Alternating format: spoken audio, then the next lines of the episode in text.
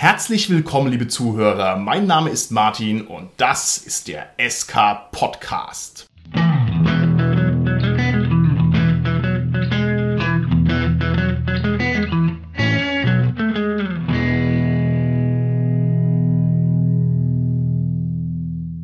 Mir heute im Studio sind meine lieben Gäste, der Holger, der Carsten und der Dominik. Ja, hallo, der Holger hier. Hallo, hier ist der Carsten. Hi, hier ist der Dominik. Das Thema unserer heutigen Folge ist ein Thema, das mich ganz besonders freut. Und zwar deshalb, weil ich ehrlich gesagt stolz darauf bin, dass unser Hobby so ein schönes Thema produziert. Und zwar soll es in der heutigen Folge um Bestiarien gehen.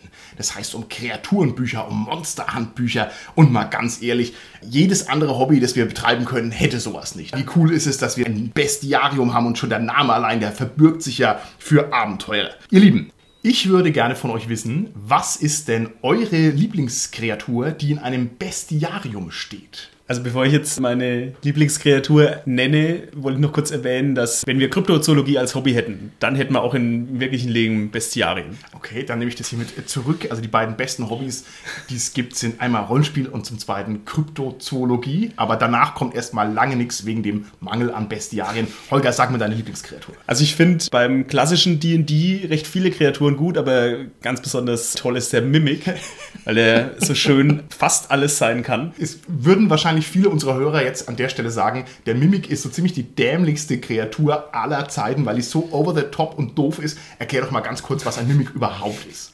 Ein Mimic ist ein Monster, dessen wahre Gestalt man eigentlich gar nicht kennt, weil es sich immer als irgendwas magisch verkleidet. So das Klassische, was man auch aus Videospielen kennt, ist, dass der Mimic die Schatztruhe ist, die einen dann frisst.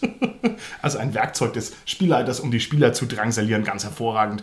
Carsten, was ist deine Lieblingskreatur? Das ist die Rotkappe. Das ist ein kleiner Wicht, ein Gnom, der eben eine rote Kappe aufhat. Das ist von Blut rot gefärbt, lebt nämlich hauptsächlich so auf Schlachtfeldern und so. Die Kreatur habe ich kennengelernt in einem Harry Potter Live-Rollenspiel erstmalig und da wurden die halt auch dargestellt und gespielt. Die waren nicht so die besonders guten Gegner, die waren einfach aber irgendwo witzig, aber dann auch irgendwie abstoßend, eklig und die waren halt so toll, die konnten dann auch zaubern, konnten so kleine Flüche wie Kretze und so auf einen machen und ich fand die halt wirklich in diesem Live-Rollenspiel so faszinierend. Ich bin dann danach nach Hause gekommen und habe erstmal magische Tierwesen von der J.K. Rowling genommen und habe dann nachgeschlagen. Und da stehen die tatsächlich auch drinnen. Relativ kurz, aber stehen drin.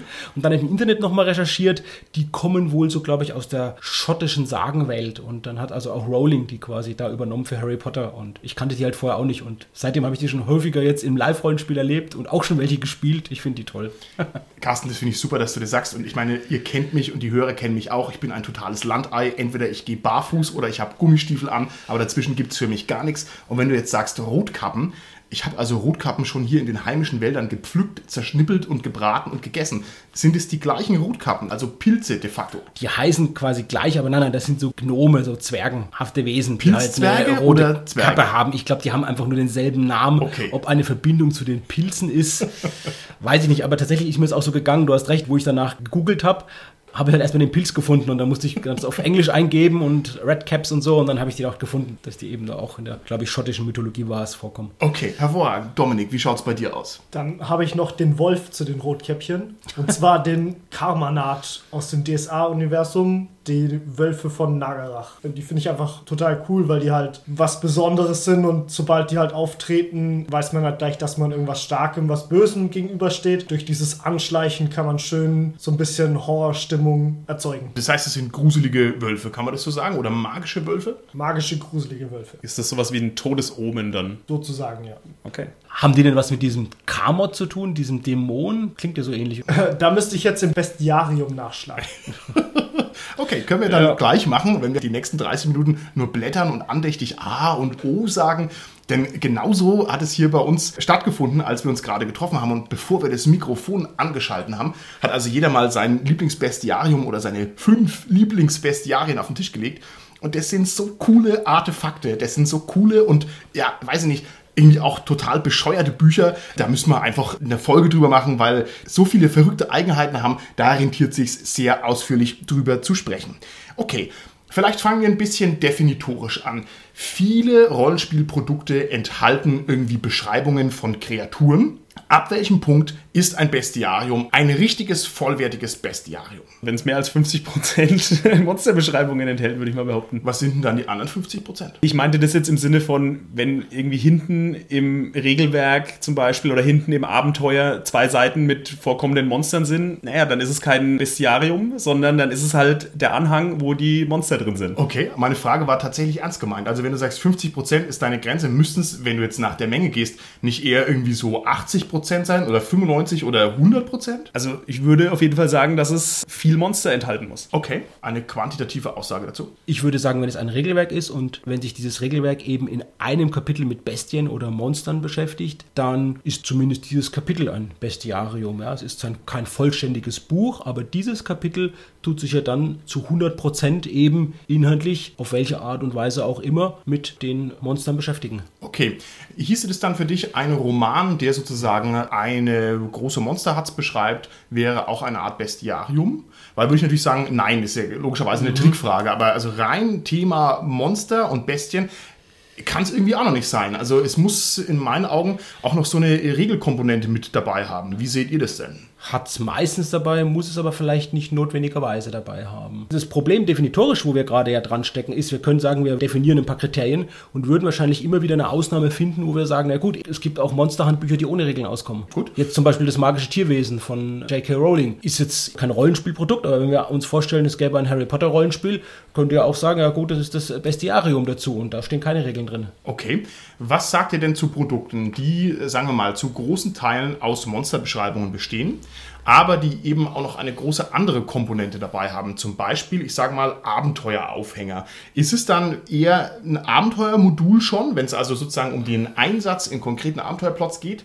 Oder ist es immer noch ein richtig schönes Bestiarium, weil es halt hauptsächlich um Kreaturen und Korbzeug geht? Ich würde sagen, das wäre dann ein schönes Tool, dieses Bestiarium, um die Monster, die da drin enthalten sind, auch einsetzen zu können. Also die Werkzeuge schon gleich mitgeliefert, um diese Monster in ein Abenteuer einzufügen. Mhm, okay. Ich würde sagen, das ist ganz klar dann auch ein Bestiarium. Im Unterschied nämlich zu einem Abenteuer, wo jetzt im Anhang Monster sind, sind die Monster ja am Anhang des Abenteuers einfach nur für diese eine Handlung, für dieses eine Abenteuer eine Ergänzung oder halt eine Spielhilfe. Mhm. Während, wenn ich jetzt die Beschreibung von mehreren Monster habe und da auch die Aufhänge für mehrere verschiedene Abenteuer geliefert bekomme mit der Beschreibung, dann ist es halt schon, finde ich, was anderes. Okay, dann versuche ich mal eure Definition noch ein bisschen an ihre Grenzen zu führen.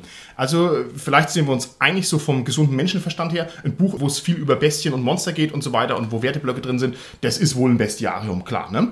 Ist es auch dann noch ein Bestiarium, lieber Dominik, wenn da zum Beispiel auch Wegelager Lagerer drin beschrieben sind. Einfach deshalb, weil die der Meister aus dem Hut zieht, so wie er eben ein Monster aus dem Hut zieht. Ist es noch ein Bestiarium, wenn ein Eintrag Räuber drin ist? Ich finde schon, weil die oft als Widersacher genommen werden, genauso wie auch andere Spezies. Also jetzt mal den Wegelagerer nicht als Mensch, sondern es kann ja auch ein Elf sein, den man in der Wildnis trifft, oder ein Ork sein, den man in der Wildnis trifft. Es ist ja eigentlich relativ egal, welche Gesinnung der hat, die der Wegelagerer ja wohl eine mhm. zweifelhafte mhm. moralische Auffassung hat. Aber deswegen, das Bestiarium ist ja oft dafür da, um diesen Werteblock abzubilden. Dieser Wegelagerer braucht schon auch einen Werteblock, der dann auch da drin mit vorkommt. Ja, aber ich finde, das passt trotzdem nicht ins Bestiarium, weil das sind in dem Fall, also wenn du jetzt sagst Elfen, Zwerge oder so, als Wegelager, die kommen ja als spielbare Figuren auch vor. Also da gibt es ja schon Werte im Grundregelwerk zum Beispiel. Und dann würde logischerweise der Eintrag Wegelagerer eher ins Grundregelwerk passen, weil das ist ja kein richtiges Monster. Es soll halt nichts Menschliches oder spielbare Spezies quasi sein, sondern irgendwas Unspielbares. Ich finde es eine ganz gute Erklärung gerade von dir, Holger, zu sagen, das ist ja eigentlich was ein generierbarer Charakter ist und deshalb eigentlich dann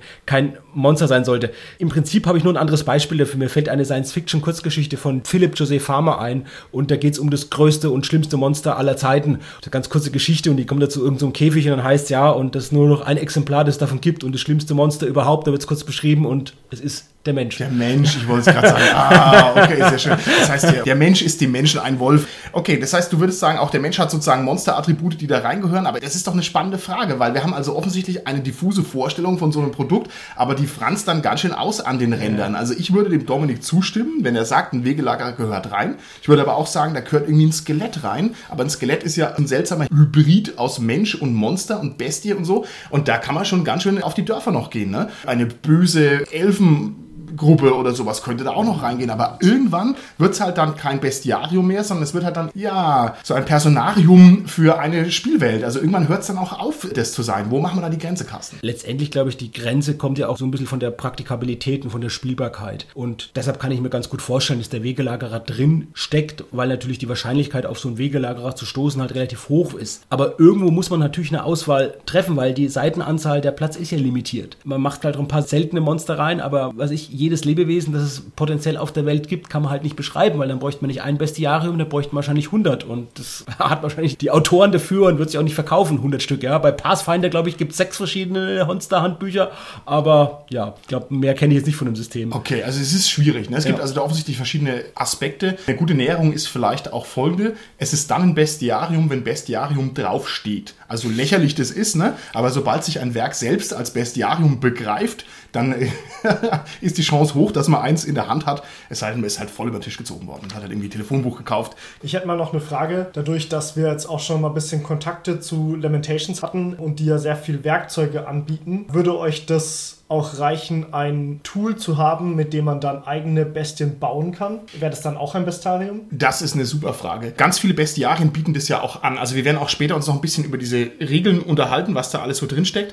Aber sozusagen Kreaturen und Monstergeneratoren, das habe ich also schon gesehen. Ich finde das gut. Ich finde aber auch, dass das so ein Bestiarium total entwertet. Denn in dem Moment, wo ich mir das halt selber aus dem Ärmel schütteln kann, brauche ich so ein Buch eigentlich nicht mehr kaufen. Ich weiß, dass es auch welche gibt ohne, aber ich finde gerade die Bilder machen dieses Produkt einfach sehr wertig und sehr informativ und auch extrem greifbar. Sowohl für den Spielleiter als auch für die Spieler. Okay, da hast du auf alle Fälle recht. Die Bilder machen das zu einem wertigen Ding, weil die erklären sozusagen dann die Welt, in der man spielt, noch genauer durch dieses Plus an Bildern.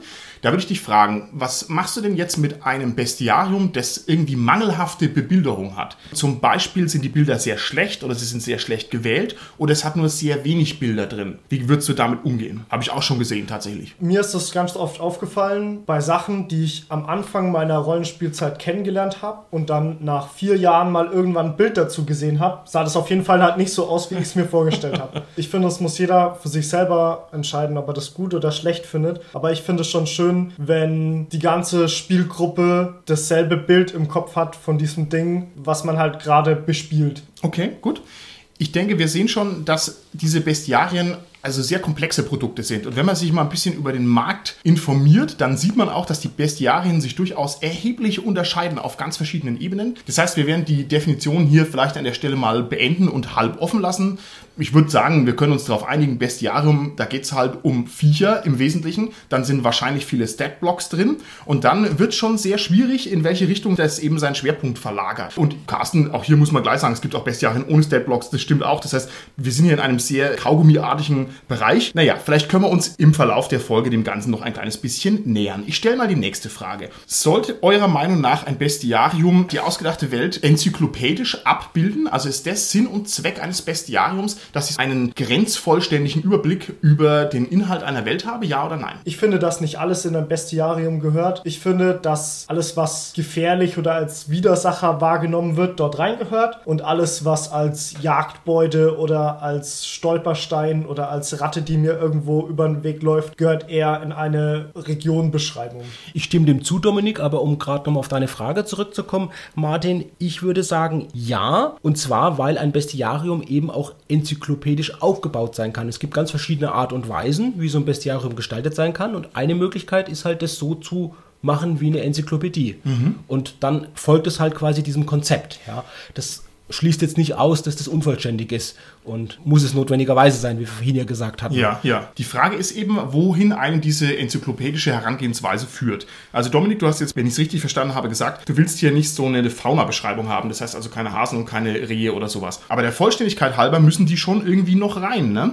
Denn wenn ich jetzt hergehe und sage, naja gut, ich gehe im Meer meiner ausgedachten Welt schwimmen und möchte jetzt einen Hai auftauchen lassen oder ein Monsterhai, dann müsste der im Bestiarium drin sein. Ne? Aber wo grenzt sich das denn ab? Ist der große böse Walfisch noch ein Monster oder ist er kein Monster mehr? Gehört er rein, gehört er raus? Also da wird es schwierig, finde ich. Alles, was eine Bedrohung darstellt, würde ich sagen, gehört rein. Wenn ganz zufällig einfach drei Clownsfische an dir vorbeischwimmen, finde ich nicht, dass die in ein Bestiarium rein müssen, weil die einfach halt zur Welt natürlich dazugehören und es ist schön, wenn man weiß, welche Fische da reingehören. Aber ob du jetzt wissen musst, welchen Attackewert ein Clownsfisch hat und wie viel Leben er hat, glaube ich nicht, dass du es brauchst. Okay. Vielleicht könnte man den Aspekt der Bedrohung, den du gerade genannt hast, Dominik, noch ein bisschen ausweiten, dass wir sagen, alle Wesen, die irgendwie eine rollenspielrelevante Situation darstellen, wenn man auf sie trifft. Also die irgendwie bei der Begegnung Spiel generieren und irgendwie auch eine Handlung provozieren und die halt darüber hinausgeht oder erforderlich machen eine Handlung von den Spielfiguren, die halt darüber hinausgeht, jetzt vielleicht einfach, oh schön, ich gucke jetzt diese netten Fische mal an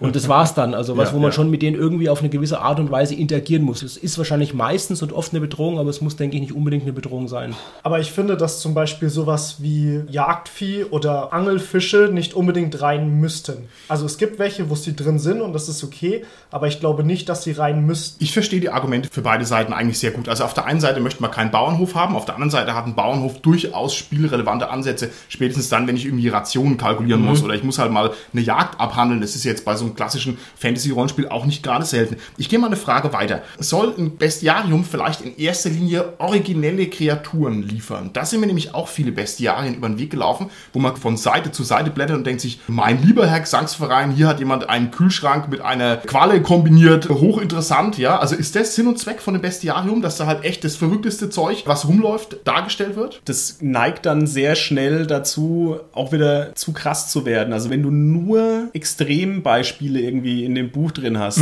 wie sollst du die denn in dem normalen Spiel einbauen? Ich sag mal, bei Lamentations okay, aber wenn du jetzt DSA spielst, wie willst du denn da die Kühlschrankqualle einbauen? Ich verstehe dein Argument voll und ganz. Ne? Auf der anderen Seite, ein Rind brauche ich halt nicht beschrieben haben, weil ich halt weiß, was ein Rind ist. Ne? Aber halt den Tatzelwurm oder was, den brauche ich halt schon beschrieben, weil ich halt einfach nicht weiß, was ein Tatzelwurm ist. Also da habe ich sozusagen tatsächlich einen Informationsplus. Und originelle Kreaturen sind ja wiederum auch alleine schon ein Aufhänger für ein Abenteuer. Und das kennen wir auch von Rollenspielen, dass es eben ganze Anthologien gibt, die sich mit einer Gattung oder mit einer originellen Kreatur auseinandersetzen, wo es verschiedene Abenteuer gibt, die diese Art von Kreatur irgendwie in dem Abenteuer dann umsetzt, erlebbar macht. Hättest du das Angebot in so einem Bestiarium dann eigentlich nicht für ein bisschen übertrieben? Denn wenn ich mir vorstelle, wir spielen jetzt ein schönes Abenteuer und da geht es halt um den Tatzelwurm, jetzt um mal das als Beispiel zu nehmen, dann habe ich ja in meinem Bestiarium immer noch 249 andere unglaublich originelle Kreaturen und ich weiß nicht, also ich spiele auch keine 250 kreaturenbasierten Abenteuer, das ist doch völlig over the top. Wie viel spiele ich denn überhaupt maximal? Fünf? Drei? Zwei? Also ist es da nicht eigentlich ein verfehltes Produkt? Ich finde, wenn man das so ein bisschen trennt, ähnlich wie es bei Harry Potter ja auch ist, es gibt ja magische Kreaturen und die normalen Kreaturen. Und in den Büchern,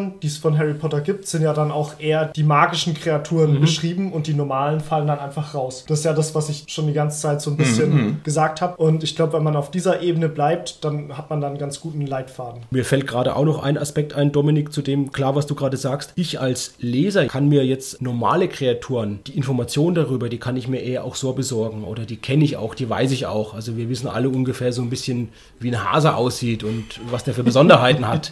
Ja, das wissen wir alle. Okay. Aber jetzt eine vergleichbare Fantasy-Kreatur, da wissen wir es halt nicht. Da liefert natürlich auch so eine Beschreibung in dem Bestiarium für uns als Leser, als Käufer einfach auch einen Mehrwert. Liebe Zuhörer draußen an den Empfangsgeräten, ich möchte vor allem den büroarbeitenden Stadtmenschen mal einen kleinen Hinweis geben. Es gibt einen großen Unterschied zwischen Zwergkaninchen in einem Stall und zwischen Feldhasen. Falls ihr das nicht wisst, ein Zwergkaninchen ist süß und lieb und frisst Karotten und ein Feldhase ist ein Geschoss, der kann ein Moped umwerfen, weil es so ein riesen Prügel ist. Also ein Kleinkind verliert gegen einen Feldhasen. Nur falls ihr das nicht wusstet, das sind Informationen, die man normalerweise im Rollenspiel lernt, wenn man nämlich nachguckt und sieht, der Feldhase hat tatsächlich eine Attacke wert. Ne? So schaut's aus, ihr Lieben. Und dann gibt es auch das weiße Kaninchen, das einfach Ritter, Rittertypen kann. Sehr gut. Okay. Ein weiterer Nutzen von so einem Bestiarium ist auf alle Fälle der Werteservice. Es gibt sehr viele Heavy Rules Spielsysteme, die es gar nicht mal so leicht machen, irgendwelche Werte aus dem Ärmel zu schütteln. Und selbstverständlich, finde ich, braucht man so ein Bestiarium auch einfach, um mal nachzugucken, wie denn verschiedene Kreaturen einfach wertemäßig übersetzt sind. Ganz banale Sachen. Ich möchte wissen, welche Werte hat ein normaler Ork. Dafür ist doch ein Bestiarium super geeignet. Ich gucke nach. Der befindet sich ja hier auch so ein bisschen an der Grenze zu Mensch und Dings und so. Also der gehört da auch rein. Und dann kann ich eben reinschauen. Dazu fällt mir ein, meine Herangehensweise an Bestiarien, die hat sich wirklich total verändert über die letzten Jahrzehnte. Früher war das nämlich genauso, dann habe ich ein neues Bestiarium genommen und habe einfach das durchgeblättert und geschaut nach möglichst spektakulären Monstern und nach deren Werten. Das war für mich, was interessiert hat. ja. Und heutzutage ist es eher so, dass ich das halt als Nachschlagwerk nehme, wenn ich ein, selbst ein Abenteuer konzipiere, dass ich halt sage, okay, jetzt brauche ich das Monster und jetzt schaue ich mal nach, welche Werte das eben hat oder welche Werte das haben kann und schlag dann einfach punktuell dieses eine Monster da auch nur nach. Das Okay. ist eine völlig andere Herangehensweise Okay. einfach. Schaust quasi nach, ob da was zur Kultur von Orks in dem Bestiarium mit drin steht. Das wäre nochmal eine andere Herangehensweise, dass ich halt sage, ich will jetzt ein Abenteuer über Orks machen und schau mal, was gibt es denn über die Kultur von denen und nehme dann quasi diese ganze Information und greife die auf. Ja, ich hatte jetzt die Werte gemeint, aber das eine schließt das andere nicht aus und habe beide schon gemacht. Du hast vollkommen recht, Holger. Okay. Ich finde es ganz schön, wenn da so spezielle Eigenschaften von Kreaturen dabei sind. Wenn man sich da die Medusa rausnimmt, dann hat man da einen schönen Schlupfwinkel, mit der man diese Kreatur besiegen kann, über ihr eigenes Spiegelbild. Das eigentlich in vielen Regelwerken auch so eingebracht ist. Okay, das ist super. Dann ist ja sozusagen noch eine Informationsebene mit drin, nämlich zum Beispiel Kampfverhalten und Schwächen. Das ist ja was anderes als der reine Statblock. Das stimmt. Und es gibt echt viel Zeug, was in so einem Bestiarium drinstehen kann. Wenn man mal drüber nachdenkt, wir hatten schon mal über Lamentations of the Flame Princess gesprochen und über Veins of the Earth, was so ein Untertage-Spielhilfe ist. Und da steht bei den Monstern zum Beispiel immer der Geruch dabei. Kenne ich so nicht, aber das macht Sinn in einer Spielwelt, in der Licht und Dunkelheit ganz viel austrägt. Ne? Also es gibt sehr viele Elemente, die man hier beschreiben kann. Lieber Carsten, bei mir hat sich das genau in die andere Richtung verändert. Ich habe früher immer den Fluff gelesen, weil ich mir gedacht habe, äh, Werte interessiert mich eh nicht. Und mittlerweile wechseln wir so schnell die Rollenspielsysteme durch, dass wenn ich mal einen Ork brauche, dann will ich den wirklich serviert haben und mit den richtigen Werten, damit er nicht versehentlich meine Heldengruppe platt macht. Also ich nutze das sehr viel mehr als Statblock und sehr viel weniger als Fluff-Hintergrund. An wen richten sich denn eurer Meinung nach die Bestiarien? Ich erweitere die Frage gleich mal um die interessante Dimension. Wenn ich jetzt hier der Spielleiter in unserer fröhlichen Runde Katzen im Weltall bin, dürft ihr das Katzen im Weltall Bestiarium lesen, ja oder nein? Das kommt halt darauf an, welcher Zweck damit verbunden ist. Und du hast gerade selbst vor kurzem gesagt, Martin, dass ja ein Sinn auch sein kann, dass da irgendwie auch Verletzlichkeiten von Monstern drinstehen. Und dann ist natürlich total sinnvoll, dass ich das den Spielern gebe, dass die vielleicht im Spiel sich, also die Spielfiguren im Spiel sich das quasi erkämpfen, erarbeiten müssen, dieses Bestiarium, und das dann quasi bekommen und sich das als Prop im Rollenspiel durchlesen und dann drin schauen, wie sie bestimmte Monster vielleicht erstmal erkennen, was es überhaupt ist und dann auch, welche Waffen sie dagegen einsetzen. Ich hatte das wirklich auch gemacht vor gar nicht allzu langer Zeit. Für ein Live-Rollenspiel habe ich in 40 Seiten Bestiarium geschrieben und habe dann so in weiß ich, 13, 14 Kapiteln die Monster beschrieben und auch jeweils die Verletzlichkeiten. Das finde ich super. Das ist natürlich schon die hohe, ausgeformte Hochkultur des Bestiariums. Vielleicht tun wir es mal ein Level tiefer äh, ansetzen. Ja? Also gehen wir mal davon aus, dass das Bestiarium nicht in die Spielwelt hineinwandert, um da zu einem intradiegetischen Objekt zu werden, sondern jetzt mal ganz banal gefragt. Also wir spielen irgendwas und ich habe ein Bestiarium. Holger, darfst du das zu Hause durchlesen und da sind halt einfach 250 wilde Monster drin? Oder ist es uncool und ein kleines bisschen Betrug? Es kommt natürlich darauf an, was ich mit dem Wissen dann anstelle. Also wenn ich das einfach so dann als Figurenwissen auch verwende, wäre es schon etwas unfair. Da muss ich gleich sagen, also da finde ich das bei D&D ganz gut gemacht. Da muss ich dann immer würfeln, was ich von dem Monster weiß als Figur. Okay. Und wenn ich halt dann irgendwie entsprechende Boni drauf kriege, dann habe ich halt das bessere Wissen. Also mit Wildnis erleben zum Beispiel, dann weiß ich halt, der Bär würde halt den Baum hochklettern. Keine Ahnung. Okay. Also ich darf sowieso trotzdem alles lesen. Aber der Anwendungsfall entscheidet halt. Also ich darf es halt nicht einfach so anwenden, sondern ich muss halt sagen, ja, okay, ich würfel jetzt halt mal auf Wissen Bärenkunde, Okay. sozusagen. Was weiß ich denn? Also das hieße ganz konkret, du kämpfst jetzt gegen einen Feuerdämon. So, der hat die Empfindlichkeit Wasserschaden laut Bestiarium. Das heißt, du würfelst jetzt erstmal auf dein magisches Kreaturenwissen und dann kommt raus, du hast es verbockt und obwohl du als Spieler Holger weißt, du musst nur Wasser draufkippen, darfst du es nicht machen, weil du hast den Wurf versaut. Habe ich es richtig verstanden? Das finde ich ein schlechtes Beispiel, weil es zu logisch ist. Weil ein Feuerdämon muss die Schwäche Wasser haben. Es ist ein hervorragendes Beispiel, weil es ist für dich logisch, aber doch für deinen Bauern Simpel, der Dritte, der weiß das doch nicht. Und der hat dann zu Recht das verwürfelt und der tut dann Brennholz werfen, weil er halt einfach denkt, oh, ich muss das Feuerwesen mit Holz K.O. schlagen. Ja? Also Jetzt mal grundsätzlich gesprochen, so ist es doch gedacht, oder? Also du machst den Wurf und dann erlaubt dir der Wurf, auf das Bestiarium zuzugreifen. Wie gesagt, ich finde das Beispiel unpa Perfekt. unpassend. Es ist perfekt. Aber also ein besseres Beispiel wäre, lässt sich eine dämonische Kreatur von einem Schwert verletzen. Also wir haben quasi ein Wasserschwert und einen Feuerdämon. Alles klar, ich gebe mal die Frage an den Dominik weiter. Ist es so gedacht? Geht man so damit um? Das stimmt doch gar nicht. Es entspricht doch auch nicht der Praxis. Du siehst das Bestiarium bei mir rumliegen, du nimmst es mit nach Hause und liest es durch. Korrekt? Ja. Ja. Ja. Okay, aber ist es Sinn und Zweck des Ganzen? Ist das Bestiarium nicht dazu da, für mich als Spielleiter, um euch aus der Reserve zu locken, dass ich sage, Carsten, du hast zwar ein Flammenschwert, aber haha, mein Flammendämon, da machst du keinen Schaden dagegen. Und ist das nicht das, was ein Bestiarium eigentlich leisten soll? Ich sehe das auch so, dass das dafür da ist, Überraschungen zu bieten. Und ich habe Leiter und zum Glück eine Gruppe, bei denen Spieler mit drin sind, die sehr viel, sehr schnell auswendig lernen können. und sehr schnell im Kopf sind und die sozusagen mitrechnen können, wie viele durchschnittliche Würfe sie brauchen, um ein durchschnittliches Reh zu erlegen. Soll dieses Reh mit dieser Lebenspunkteanzahl danach nicht tot sein, dann sagen sie, ja, das stimmt doch nicht. Boah, wow, sehr Ja. schön. Das gute alte konfrontative Spiel. Das kenne ich so nicht mehr, aber gut. An dem Punkt, wo wir gerade sind, geht es ja eigentlich prinzipiell wieder um diese Trennung von das Wissen, das ich als Spieler habe und das Wissen, die meine Figur eben hat. Holger, du hast ja gesagt, ich fand das eigentlich schon ganz clever gelöst, dieses Beispiel von dir mit dem D&D, dass man halt daran erinnert wird, nochmal drauf zu würfeln. Aber bevor es jetzt zum Kampf kommt, wir können ja nochmal einen Schritt zurückgehen, geht es ja erstmal um die Wahrnehmung des Monsters, um die Erkennung. Und da finde ich es schon gut, wenn einfach auch so ein Bestiarium eine Hilfsmittel zur Beschreibung gibt und wenn man auch sich als Spielleiter dessen bewusst ist und dann nicht einfach sagt, okay, ihr kommt da jetzt um die Biegung eures Waldweges und da stehen jetzt drei Orks vor euch, weil vielleicht die drei noch niemand von den Spielfiguren jemals vorher einen Ork gesehen hat. Kommt immer auf die Spielfiguren an und auf die Welt an, in der man spielt, aber es kann ja gut sein. Und dann, die wissen ja gar nicht, was Orks sind. Also dann wäre es einfach wichtig, erstmal eine Beschreibung des Aussehens der Orks zu geben. Ja. Nochmal zu deiner Frage zurückzukommen, Martin. Wenn natürlich die Spieler vorher das sich relativ gut durcharbeiten, so Dominik wie deine Spieler, die es vielleicht noch auswendig lernen, das Bestiarium, dann erschwert es natürlich halt einfach die Trennung von dem Ja. Spielerwissen und Figurenwissen. Und wenn ich es halt nicht gelesen habe, dann weiß ich es gar nicht. Also dann gibt es vielleicht manchmal auch gar nicht die mühseligen Diskussionen zu wissen, ich weiß jetzt, dass das gegen Feuer anfällig oder gegen Wasser anfällig ist oder nicht. Und dann spart man es jetzt einfach, wenn man es einfach nicht weiß, weil man es nicht gelesen hat und kann dann einfach gucken, worauf man halt jetzt kommt in der Situation. Ich finde, wir haben hier zwei entgegengesetzte Impulse, was so ein Bestiarium leisten soll. Wir haben vorhin gesagt, ein Bestiarium ist ein Schlüssel zur Welt. Das heißt, ich nehme das, schaue es mir an und lerne die Welt kennen, indem ich mir diese Viecher und das ganze Zeug einfach alles anschaue. Das ist korrekt. Aber auf der anderen Seite soll in meinen Augen ein Bestiarium auch Überraschungen liefern und das ist natürlich der direkte Widerspruch dazu. Ne? Ich möchte also überrascht werden mit einem Tentakelkühlschrank. So, oh Gott, was ein Tentakelkühlschrank, wie originell. Ne? Aber wenn ich das eben vorher schon angeguckt habe, ist es halt ein bisschen entzaubert. Und ich finde, da ist es sehr schwer, damit umzugehen. Da widerspreche ich, weil das ist nur dann schwierig, wenn das Bestiarium allumfassend ist.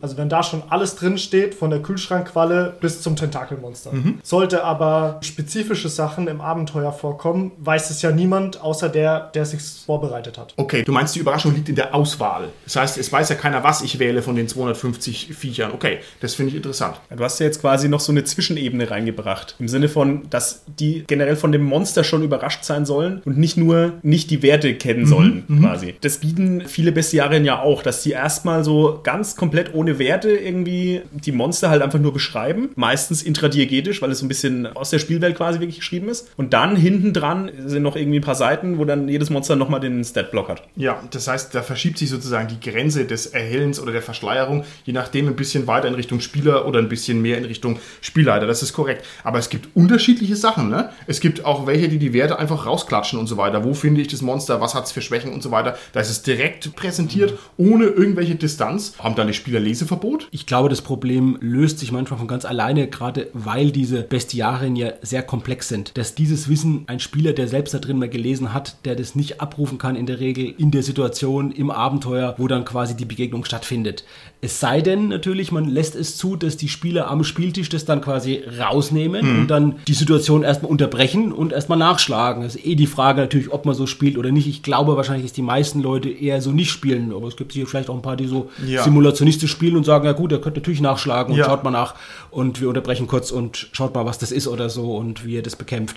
Wie gesagt, wenn es eben interdiegetisch ist, dann ist es ja was ganz anderes. Dann ist es ja sinnvoll. Dann gebe ich es denen ja ins Spiel, dann bereite ich es ja als Spieler davor, dass die Ja, das bekommen. Und nutzt es eben, dass die dann erstmal vielleicht erkennen müssen, welches Monster ist es und wie bekämpfe ich es eben und lese mir das aus der Fülle der Informationen das Notwendige raus. Ist halt was anderes, wenn ich so ein Monsterhandbuch, wo so ein Statblock quasi drin ist, den gebe und die, die schauen es direkt nach. Ja.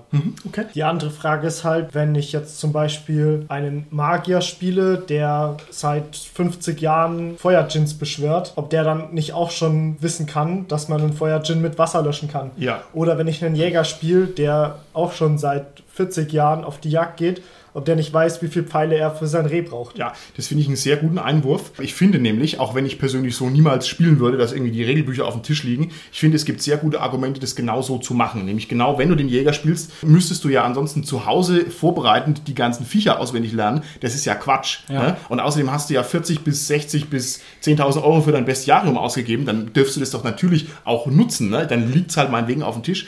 Also ich finde schon, dass es auch Argumente gibt, dass dann eben der Jäger sagt, aha, der Zauselbär versteckt sich gerne unter Brombeersträuchern und dann, weil es halt drin steht, liest es halt einfach raus.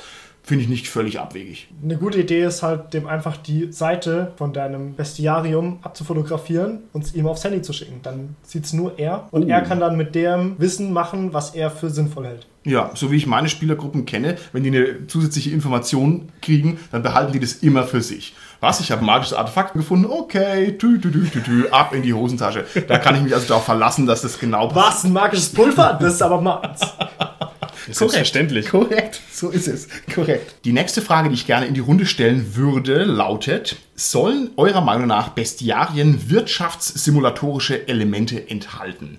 Und um es vielleicht ein bisschen zu erklären, ich kenne eine Reihe von Bestiarien, die zum Beispiel die Traglast von Pferden mitservieren oder den Wert von Leder einer Kreatur. Das heißt also, die so eine Wirtschaftsebene mit einführen. Gehört es in der Bestiarium rein? Ja oder nein? Wenn es ein entsprechender Bestandteil in der Welt ist, wenn wirklich dieses Leder von verschiedensten Kreaturen, wenn das in der Welt verbreitet ist, dass damit gehandelt wird, dann sollte das auf jeden Fall drinstehen. Die gleiche Ebene wäre ja beim Drachen, für was kann ich die Bestandteile alchemistisch verwenden, wenn es in der Welt Alchemie gibt. Und das müsste dann auch drinstehen. Ich finde, das Gegenargument dazu, obwohl ich deine Ausführungen völlig nachvollziehen kann, ist, dass es ein Fass ohne Boden ist. Denn ich kann natürlich als nächstes dann auch noch sagen, da gehört auch noch der Trophäenwert meiner Beute mit rein und dann gehört der Rationswert mit rein, wie lange ich drauf rumkauen kann und, und, und, und, und. Und da habe ich also aus dem Statblock, der in vielen Rollenspielen ohnehin schon explodiert, ein Monster gemacht mit ewig vielen Informationen. Vielleicht kann man es einfach dadurch auflösen, dass man sagt, es gehört nicht nur zur Welt dazu, sondern es gehört auch zum Spielmechanismus dazu. Und zwar zu dem Spielmechanismus, den die Runde, die spielt, auch am Tisch anwendet. Mhm. Wenn die sagen, wir spielen mit Traglast, wir spielen mit Ration, wir spielen mit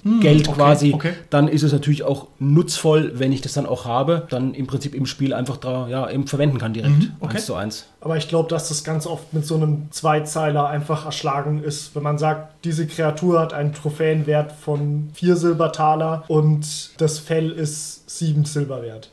Punkt. Okay, man könnte sagen, es gibt auch Kreaturen, wo das dann unglaublich viel länger wäre. Zum Beispiel, wie kann ich einen Drachen verwerten, ne? die Zähne des Drachen vergraben und da wachsen dann mir treu ergebene Krieger draus und im Blut baden und mir aus den Schuppen eine Rüstung machen und so. Da wird es dann schon schnell sehr viel.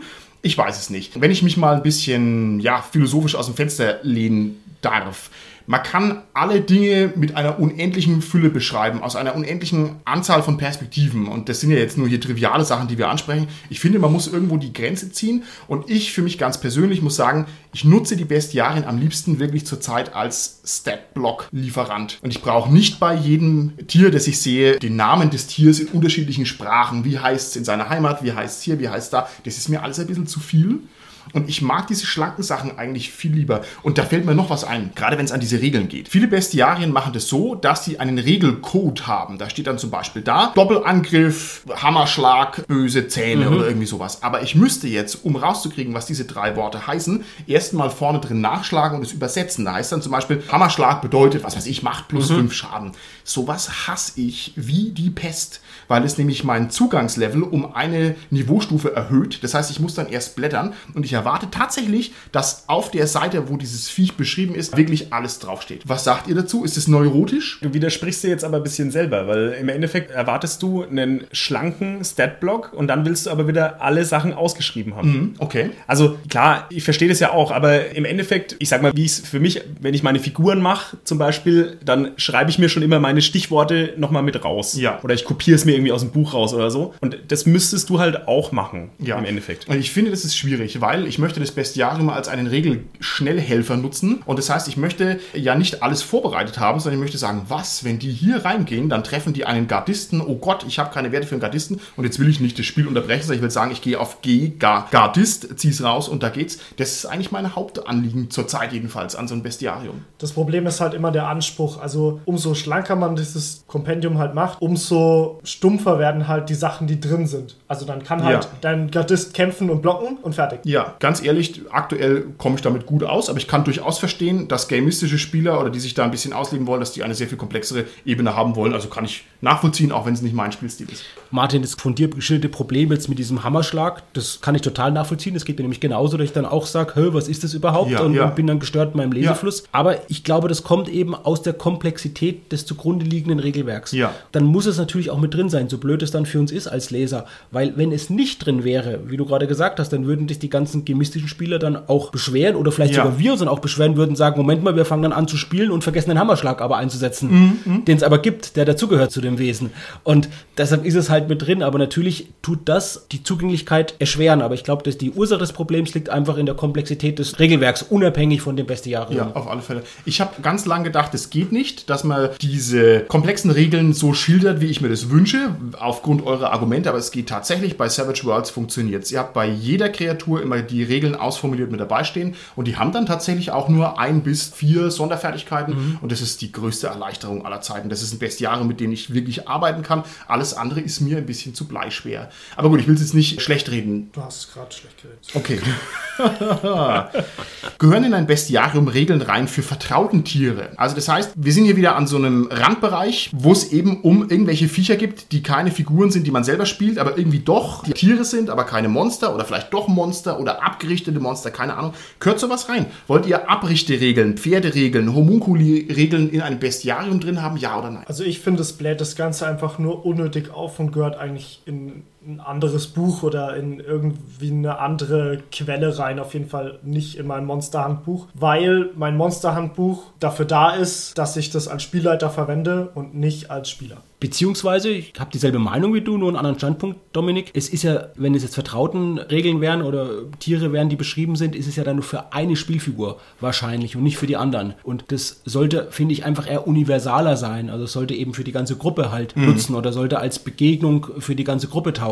Und dann sehe ich genauso wie du, natürlich braucht man es wahrscheinlich, je nach System, dass solche Vertrauten beschrieben sind, aber nicht vielleicht in einem allgemeinen ja, Bestiarium. Es kommt halt ein bisschen auf den Ansatz des Bestiariums an. Wenn es ein Bestiarium ist, das möglichst originelle, schräge, wahnwitzige Kreaturen liefert, dann ist es da wohl falsch. Wenn es eher ein enzyklopädisches Bestiarium ist, was die Welt abbildet, finde ich es gar nicht so falsch. Weil dann können nämlich auch drei Pferderassen mit rein, einfach weil die halt zu der Welt gehören. Und man sagt hier, das starke Pferd und das schnelle Pferd und das, was weiß ich, billige Pferd. Und dann könnte ich mir da diese vertrauten Regeln durchaus auch gut vorstellen. Also ich sehe das auch so wie du, Martin, weil bei so extremen Sachen passt es nicht so wirklich. Weil wenn es einfach nur ein normales Bestiarium ist, quasi, also worauf man normale Sachen drin sind, dann kann man die Regeln ruhig mit reinnehmen. Vor allem, weil es meistens jetzt nicht die mega umfangreichen Regeln sind. Also ich weiß nicht, 20 Seiten Vertrauenregeln habe ich noch nie gelesen. Okay, jetzt halte ich fest, lieber Holger.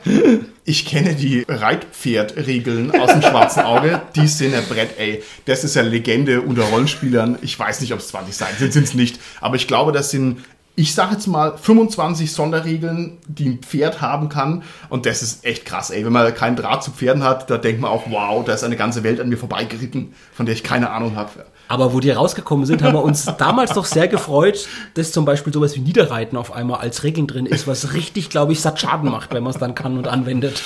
Ich weiß, ich muss mal nachgucken, wo das drin ist. Das ist so ein herrlicher roter DSA-Band. Da kamen dann die Pferde, Vorteile und Nachteile. Also irgendwie ist ganz brav, aber auch ein wenig doof und so. Und so kann man halt sein Pferd wie so eine Heldenfigur generieren. Irgendwo ist es schon auch cool. Martin, das Buch, was du meinst, heißt Sobotanica Aventurica Okay. und ist sehr, sehr dick und da steht sehr, sehr viel unnötige Sachen drin und das ist sehr enzyklopädisch angelegt. Ja, auf alle Fälle. Vor allem ist es ja auch eine Botanika. Das heißt, da sind auch ganz viele Pflanzen mit drin und so. Und ich denke, das ist auch eher dazu gedacht, sich der Welt zu nähern. Und vor allem auch so eine verrückte Pferdeliste, das ist doch auch inspirierend. Dann spiele ich halt nicht mit den Regeln und mich interessiert es nicht. Aber mal dran zu denken, dass halt mein Pferd auch mich ständig beißen kann, das ist doch eine coole Idee. Ich finde, da kann man doch spielerisch auch einfach viel damit machen. Alles cool, aber wie viel im Prozent würdest du sagen in deiner ewig langen, hundertjährigen Rollenspielzeit? Wie viel Prozent davon hast du verwendet? Null. Weil ich Pferde im Rollenspiel echt blöd finde. Die machen nur Probleme. Ja, die werden bei mir narrativ abgehandelt und ich würde das niemals verregeln. Aber ich bin halt auch schon echt alt und habe halt keinen Bock mehr auf so ein Zeug. Ja. Dominik, wie ist es denn bei dir? Du bist noch jung und frisch, du hast Lust auf Regeln, du willst große Statblocks sehen und erleben. Wie viel Prozent der Pferderegeln hast du denn angewendet? Also ich würde sagen, von diesem ganzen Zobotanica Aventurica habe ich vielleicht 4% benutzt. 4 Prozent, okay. Was gar nicht wenig ist. Was gar nicht wenig ist, ne? Das, ist, das stimmt.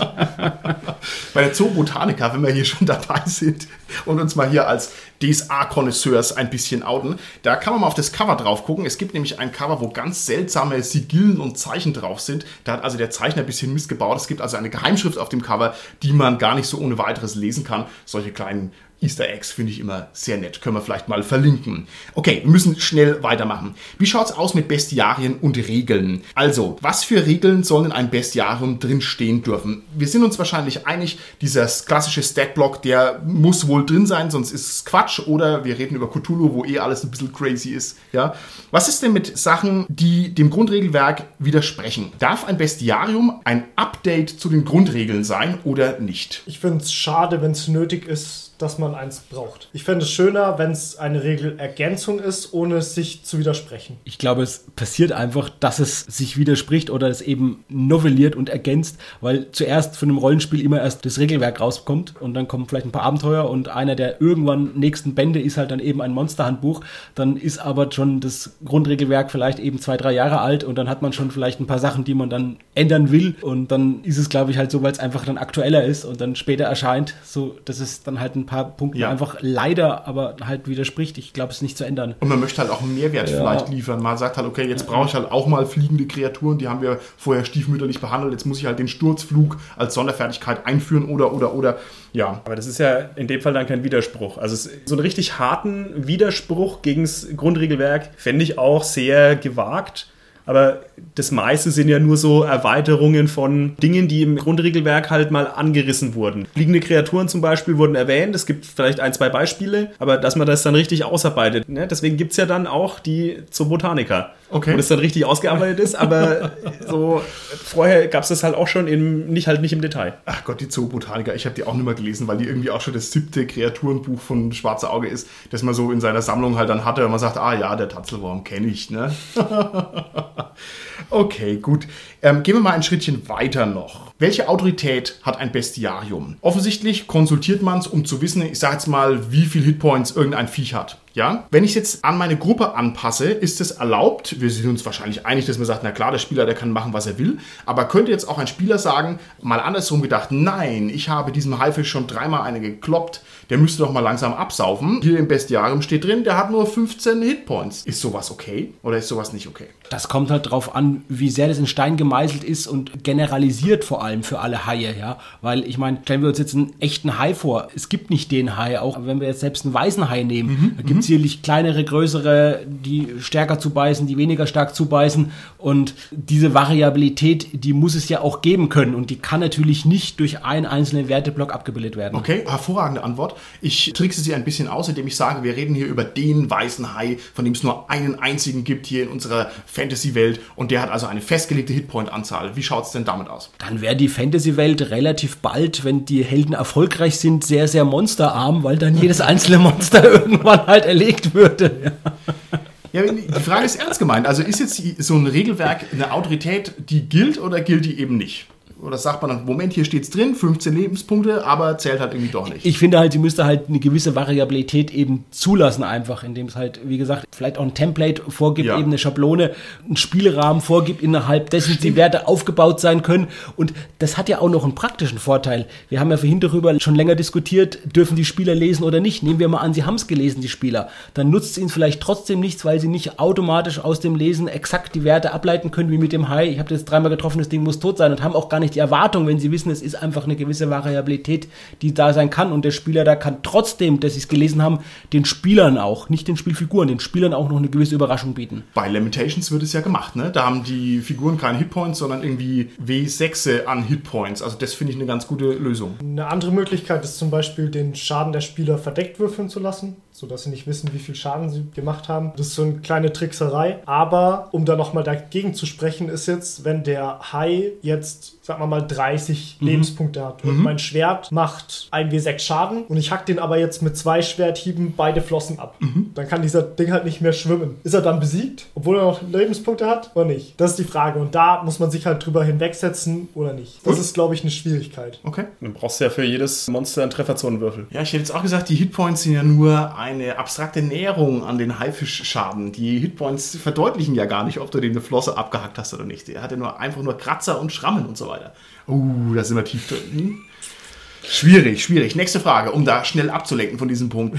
Was ist denn, wenn so ein Bestiarium einen offensichtlichen Fehler drin hat? Also ich persönlich würde mir ein Bestiarium kaufen mit der Erwartungshaltung, dass in 100% alle Werte überlegt. Da hat also der Rat der 24 Rollenspielweisen hat getagt und hat gesagt, nein, wir brauchen hier vier Hitpoints mehr und da ein weniger für das Verhältnis und so. Und natürlich sind diese Bestiarien rappelvoll mit Fehlern, das ist ja klar. Also da passen die Verhältnisse zueinander nicht, da passt die Übersetzung, ich sag mal, von irgendeinem Kräfte- oder Schadenswert überhaupt nicht zu den Vorstellungen, die so der gemeine Menschenverstand mitbringt. Was macht man denn damit? Was macht man denn, wenn ich ein Bestiarium habe und das ist falsch? Ich bin da mittlerweile ziemlich abgestumpft durch mein Tabletopping. Nachdem sowieso alle zwei Jahre ein neues Regelwerk rauskommt, klappe ich das einfach aus und da, wo was falsch ist, streich's durch und schreibe das Richtige hin. Du schreibst ins Buch. Ja. So ist es. Es kommt eh alle zwei Jahre ein neues Buch. Frevel. Egal. Aus deiner Beschreibung, Martin, was du jetzt als falsch empfindest, muss ich sagen, das ist ja immer noch Fantasy. Ja. Das bedeutet, Ja. du kannst ja auch nicht unbedingt mit der Logik hingehen. Wenn, dann wäre es ja extrem simulationistisch. Und dass es quasi nicht der Echtweltlogik entspricht, sondern dass es halt der Innenweltlogik entspricht. Also intradiegetisch sozusagen. Richtig. Hervorragend. Ich verstehe voll und ganz, was du meinst, lieber Holger. Der Punkt, der mich hier ein bisschen wurmt, ist folgender.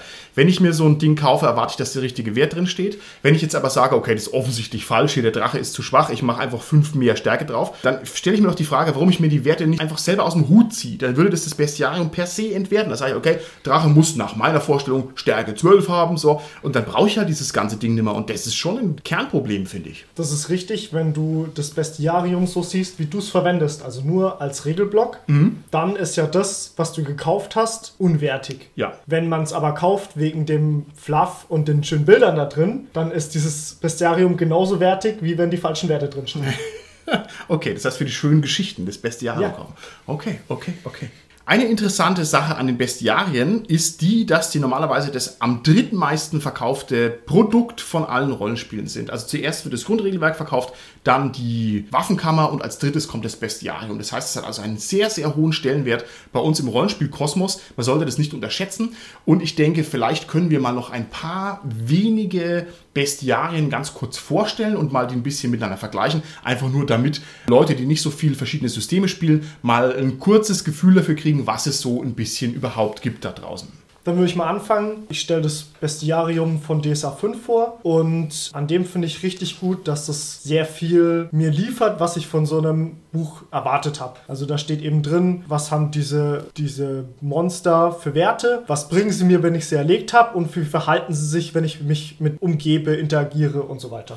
Hat dieses Bestiarium von DSA 5 eine Spielleiter- und Spielertrennung oder wird einem alles direkt auf den Teller gelegt? Also es hat eine Spieler- und eine Figurentrennung. Das heißt, es gibt Sachen, die der Spieler wissen darf und dann nochmal ein extra Probenbereich, wo man dann im Spiel drauf würfeln kann, um das Wissen quasi auf seine Spielfigur zu übertragen. Okay. Also auch grafisch abgetrennt, dass man es gleich sieht beim Lesen. Das kann ich jetzt lesen und da darf ich nicht weiterlesen als Spieler so. Nicht richtig abgetrennt, aber bei mir ist das meistens kein Problem, weil ich es übers Handy so fotografiere, dass man halt erst nur den ersten Teil Ah, lesen kann und dann okay, den das- anderen. Ah, du du selektierst dann quasi als. Spieler da dann, wenn du natürlich. deinen Spielern Ach, gibst. sehr ja. schön. Hast du dieses Bestiarium in deiner Gruppe rumgegeben? Durften da alle mal reingucken und drin rumlesen? Jeder, der wollte, dürfte es lesen, aber es hat keiner gelesen.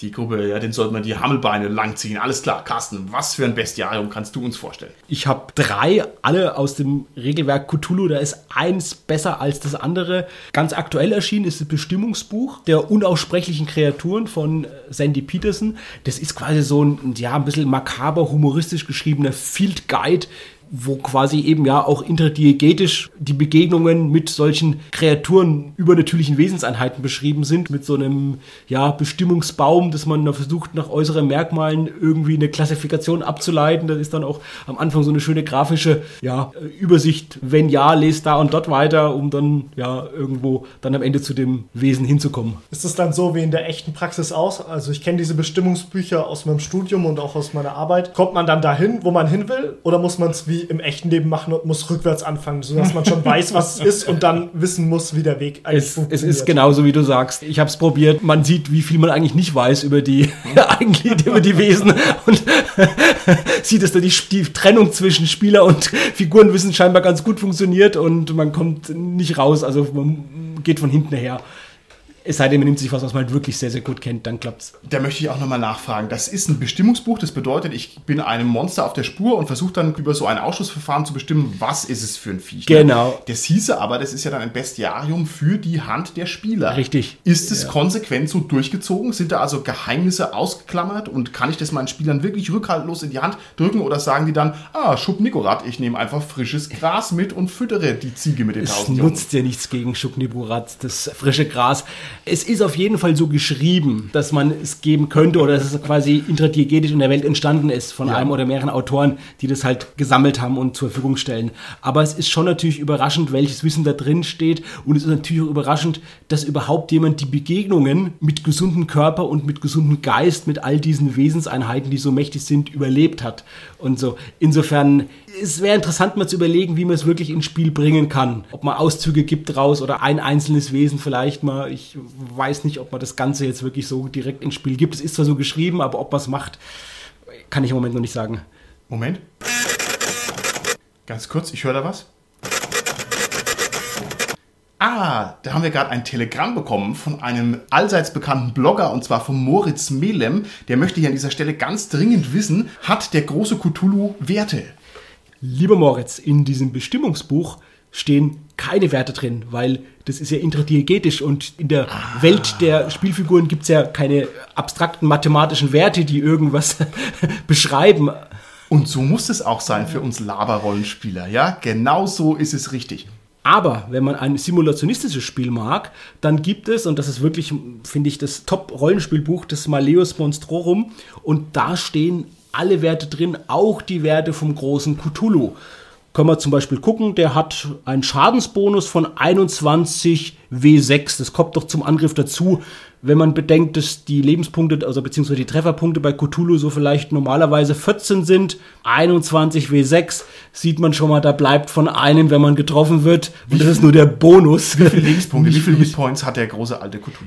Na, 160. Das 160. ist sogar relativ wenig vielleicht, wenn man so überlegt. Also ne? wenn ich ihn tausendmal mit einem Löffel haue, ist er tot. Damit dürften also ja. auch die... ist die Frage natürlich der Verletzlichkeit. Der hat doch eine Panzerung, die steht auch noch mal da. Ne? Also ist angegeben. Ich will noch was sagen zu diesem Malleus Monstrorum, warum das so toll ist. Also es ist halt konsequenterweise, dass natürlich auch die ganzen Spielwerte einfach drin sind, aber das ist nur ein minimaler Teil, was da wirklich fantastisch gemacht war. Und es war wirklich die deutsche Redaktion, die sind hergegangen und haben sind davon abgerückt, eine irgendwie möglichst detailgetreue Darstellung dieser ganzen Wesen zu bringen, weil die ja gar nicht möglich ist, sondern haben überlegt, wie können denn in der Welt das Aussehen, wenn man so ein Wesen begegnet hat, was gibt es für Bilder davon? Und da haben die halt ganz krakliche Zeichnungen, sie haben Monumente, sie sind extra hergegangen, haben Skulpturen geschaffen, die haben sie dann abfotografiert und wieder rein, die haben bekannte Kunstwerke genommen, haben die minimal leicht entfremdet, um dann irgendwie so ein Wesen zu zeichnen und dadurch natürlich das wieder intradiegetisch zu machen. Dann haben sie ganz viele Flufftexte drin, interessante, tolle Abenteuerideen. Also das ist wirklich ein super tolles Buch, was Spaß macht, wirklich zu lesen, auszugsweise und sich davon inspirieren zu lassen mit dem. Richtig. Und vor allem, wenn ich das hier auf deinem Schoß so liegen sehe, lieber Carsten, dieses Buch ist auch dazu geeignet, um dem großen alten Cthulhu eine reinzuhauen, weil es nämlich ja Mordsziegelstein ist. Also es sieht mir hier nach drei Zentimetern dicker aus, wahrscheinlich mehr. Also das ist ein richtiges Brett. Ja, 500 Seiten. Und um es abzuschließen, noch ein drittes Buch, ganz kurz. Es gibt noch die Mythos-Dossiers von den Laundry Files. Das ist ein englisches Cthulhu, was quasi so um Spezialagenten mit sehr englischem Humor ist. Und das ist auch so toll gemacht. Das ist so ein Zwischending vielleicht zwischen den beiden Büchern, dem Bestimmungsbuch, das ich genannt habe, und dem Malleus Monstorum, weil das ist auch wieder so Feldberichte von äh, Begegnungen mit Monstern, von ja, äh, Forschern, von diesen Spezialagenten und das ist total abwechslungsreich, vielfältig gestalten, auch wieder intradiegetisch und hat einen ganz schmalen Statblock dann einfach am Ende. Wer das noch in die Finger bekommt, ist eine tolle Sache, das würde ich mir auf jeden Fall besorgen. Okay, alles klar. Ich würde gerne aus meiner großen Auswahl vorstellen ein Bestiarium, das wahrscheinlich schon total vergriffen ist. Das ist von 2008, das ist das Codex Monstrorum von Myranor. Myranor ist sozusagen die kleine Schwester von Aventurien und die spielt in einem antiken Setting und ich halte das deshalb für erwähnenswert, weil es mehrere Level an Textinformationen präsentiert. Und zwar wird dieses ganze Monsterhandbuch so dargestellt, als wäre es eine Reise durch den Kontinent Myranor. Und zwar wie das Tagebuch eines Abenteurers das beschreiben würde. Also jemand reist durch die Welt, trifft alle Monster in diesem Buch nacheinander und hat richtig schöne Tagebucheinträge.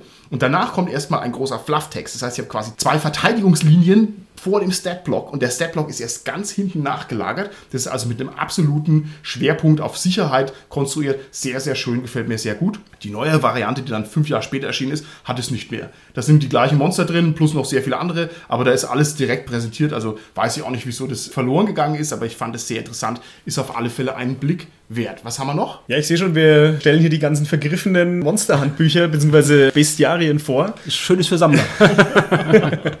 ja, ich habe was ganz Spezielles aus meinem Regal gezogen, nämlich ein Buch, das heißt Lusus Naturae, die Laune der Natur. Und es ist ein Erweiterungsband oder ein ja, Band gedacht für Lamentations of the Flame Princess. Und das habe ich mir damals auf Kickstarter ergattert. Und da sind sehr viele nicht-humanoide Monster drin. Also wirklich so spinnenartiges, irgendwelche Wasserwesen mit drei Köpfen, wovon einer ein Hai ist ja, ein Kriegsgolem, der natürlich aus Waffen besteht. Das ist nochmal mm. was relativ Normales. Aber es ist sehr, sehr abgedreht, wie man es halt von Lamentations gewohnt ist. Pro Seite ist ein Monster beschrieben, auch mit ganz normal dem Stats-Block. Und hinten dran, auch wie von Lamentations gewohnt, sind da noch ein paar Zufallstabellen, wo man sich dann Monster auch so ein bisschen zusammenwürfeln kann, wo noch ja so ein bisschen beschrieben ist im Appendix bei manchen von manchen Monstern, die haben so extreme Spezialfähigkeiten, beziehungsweise was ist noch beschrieben, die Namen, wo man es findet, was man da dann bei dem Monster, wenn man es denn besiegt hat, findet. So alles passend irgendwie zu dem Buch. Falls man das noch in die Hände kriegt, ich weiß gar nicht, ob es so verkauft wird, holt euch das. Also der Umschlag ist ein bisschen komisch illustriert, aber innen drin die Illustrationen sind schon sehr krass.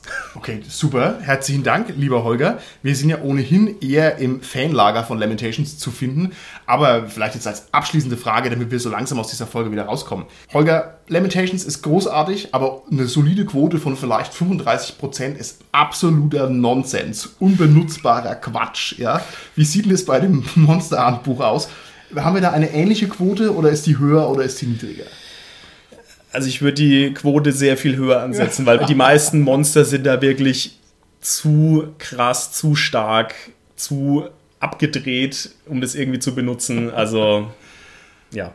Okay, hervorragend. Dann würde ich sagen, sind wir an der Stelle raus. Bis zum nächsten Mal. Tschüssi. Tschüss. Tschüss. Tschüss.